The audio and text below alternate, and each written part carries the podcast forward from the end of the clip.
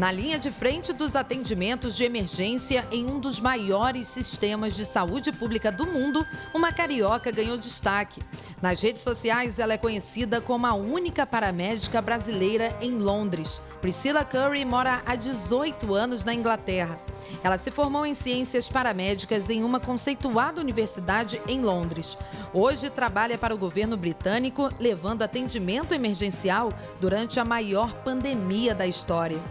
Eu sou Monique Bittencourt, repórter da Record TV Rio, e os desafios da única paramédica brasileira em Londres é o nosso assunto de hoje no podcast Especiais do Rio.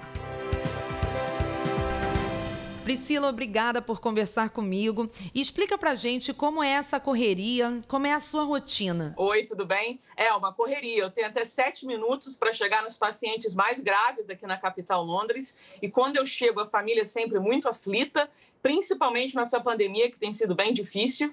E eu faço estabilização do paciente com tratamentos invasivos ou não, ou com medicamentos, até a ambulância maior chegar e poder levar esse paciente para o hospital. Aqui no Brasil não existe essa função de paramédico. Não pode ser considerado um médico porque não tem a função de medicina. Mas aí na Inglaterra e em outros países vocês têm bastante autonomia, não é?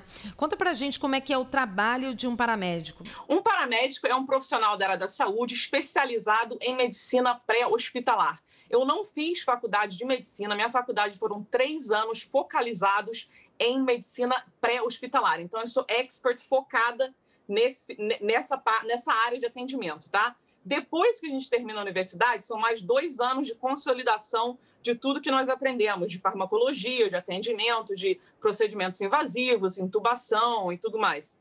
No Brasil, quem faz o nosso trabalho são os médicos, porque no Brasil não existe paramédico. Existem pessoas super competentes e maravilhosas que são nossos socorristas, os enfermeiros, pessoas incríveis que eu tenho grande respeito, é, que trabalham no Brasil, que fazem esse trabalho. Mas no Brasil não existe o título de paramédico, que aqui é um título protegido. Eu sou registrada como paramédico. Você posta nas redes sociais vídeos com o seu dia a dia. E você tem chamado bastante atenção por causa disso, não é? Sim, nas as minhas redes sociais, eu tenho Facebook, Instagram, chama-se Priscila Paramédica Londres. E o intuito de eu ter criado essa página foi, na verdade, educar as pessoas sobre o que é um paramédico, sobre saúde em geral, o que fazer numa emergência. E quando a pandemia chegou, virou um canal onde as pessoas vêm para ouvir o meu lado da história, como é atender as pessoas com Covid e a, a visão científica do Covid vindo aqui do Reino Unido, o que nós estamos fazendo, como nós estamos nos prevenindo. Então, é uma página bem popular e o que eu gosto muito de fazer. E o que, que mudou quando chegou a Covid-19? Eu vi em alguns lugares que você falou sobre o tempo apertado que tem para chegar até um atendimento, ainda mais agora que você precisa seguir todos os protocolos de higiene e segurança, como usar trajes especiais, as máscaras, máscaras. Como é isso? Cara, é perrengue. Perrengue total. Porque, como você explicou no começo, eu tenho até sete minutos para chegar no local. Antes do Covid, eu chegava no local, desligava o carro, saía, pegava meu equipamento, que pesa uns 30 quilos, e ia para o local, ou para casa, ou apartamento onde estava ocorrendo a emergência. Agora, quando eu chego no local, dependendo da gravidade, o que estiver acontecendo com o paciente, eu preciso colocar toda aquela roupa de plástico, duas luvas em cada mão, aquela máscara sinistra com dois que tem dois filtros de cada lado, eu fico parecendo Darth Vader, assim, super assustadora, né? E isso demora entre três a quatro minutos para eu vestir. Então você imagina, se eu tenho até sete minutos para chegar no paciente e agora estou adicionando em três a quatro minutos, é um grande tempo que infelizmente pode acabar piorando a situação do paciente que precisa de um atendimento para salvar a vida dele e eu tô lá fora enfiando esse negócio de plástico. Então, me deixa agoniada, porque eu quero chegar para ajudar, mas ao mesmo tempo eu preciso me cuidar e proteger meus futuros pacientes. Então, eu não posso me contaminar. Então, é uma coisa de filme, assim. Eu nunca imaginei que eu tivesse que, eu tivesse que passar por isso, né? Como é ser carioca na cidade de Londres? Há algo diferente no trato com os pacientes e com os amigos e colegas de trabalho? Bom, a minha empolgação chama a atenção, porque os ingleses são muito reservados e a minha área de atuação, existem outros brasileiros, homens paramédicos, inclusive sou amiga deles, mas eu sou a única mulher. É, em Londres, eu acho que eu sou a única brasileira. Começou um outro brasileiro há pouco tempo, mas ele, ele morava na Austrália é, eles ficam impressionados como é que eu sou empolgada e como é que eu adoro o que eu faço. porque a cultura britânica é uma cultura deles ficarem bem assim, eles não, não demonstram muito a felicidade deles, é uma coisa mais internalizada. E o brasileiro, né, ele, vamos lá, vamos fazer festa, não sei o quê. Então, no começo, eles me acharam meio assim, nossa, essa menina é meio assustadora. Mas, com o tempo, eles foram percebendo que é uma coisa cultural e tal. E mesmo morando o quê? Quase 18 anos, eu sou brasileira com muito orgulho, não vou mudar esse meu lado animado de cena. Você atende apenas os pacientes mais graves, né?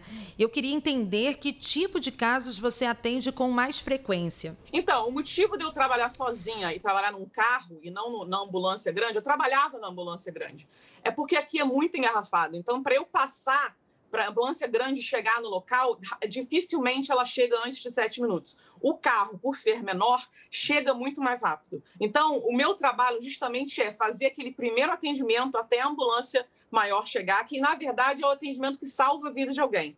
Eu só vou para pacientes que não estão respirando, ou que estão que estão quase naquele nível de morrer mesmo, assim, eu vou naqueles pacientes que podem morrer no, nos próximos 20 minutos. Se você for categorizado que você está com sangramento horroroso, você foi atropelado, você foi esfaqueado, você pode estar sofrendo um ataque cardíaco e coisas que podem matar você com rapidez, eu sou acionada, tá? Eu não sou acionada para pessoas que torceram tornozelo, que quebraram braço. Isso eu não atendo mais. Eu só atendo realmente as pessoas que cada minuto conta para a vida daquela pessoa. Lidar com a morte de um paciente não é uma tarefa fácil, ainda mais durante uma pandemia. Mas qual é a média de salvamento de mortes que você acaba vendo diariamente ou mensalmente? Olha, devido à natureza do meu trabalho, a morte faz parte do meu dia a dia, tá?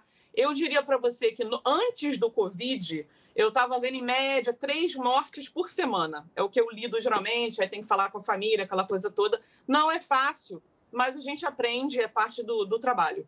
O Covid, quando entrou, foi uma coisa horrorosa. Eu passei a ver cinco, seis mortes diárias. E isso para mim foi bem difícil, porque ninguém te treina a fazer isso. Ninguém vira para você falar: agora eu vou te treinar a lidar com seis mortes, vou te treinar a falar com seis famílias que o ente querido da pessoa morreu. É extremamente difícil e durante a pandemia muitos de nós ficamos traumatizados com isso. Mesmo eu sendo super positiva, Tiveram momentos que eu vim para casa chorando, né? Eu geralmente acordo animada para trabalhar porque eu adoro a minha profissão. Tem sim, nenhuma profissão é perfeita. Tem as coisas chatas, tem as coisas frustrantes e tal. Mas geralmente eu, eu gosto muito de colocar meu uniforme e trabalhar. Durante a pandemia, eu estava colocando o uniforme e já assim, cara, não acredito que eu vou para mais um dia onde as pessoas vão morrer e eu não vou conseguir salvar. Então, isso foi bem difícil para a gente. Tá, me diz uma coisa: você imagina o seu tipo de trabalho aqui no Rio de Janeiro? Você provavelmente vê as notícias da cidade sobre a violência. Ao contrário de Londres, a gente tem uma realidade bem diferente.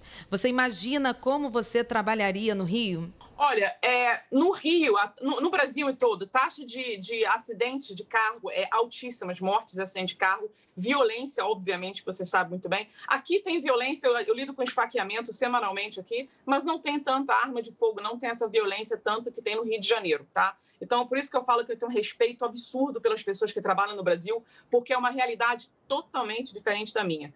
Por que, que eu acho que seria ótimo ter paramédicos no Brasil? Porque quando eu chego, por exemplo, se eu chegar no local, a pessoa tivesse tomado um tiro, eu não preciso pedir permissão, eu não preciso falar com o médico no telefone, ele me dizendo quanto medicamento eu tenho que dar e qual procedimento tem que ser feito. Eu já sei isso do meu treinamento, então eu já chego lá, já faço o que tem que ser feito. Não existe esse falar com fulano para fazer tal procedimento, né?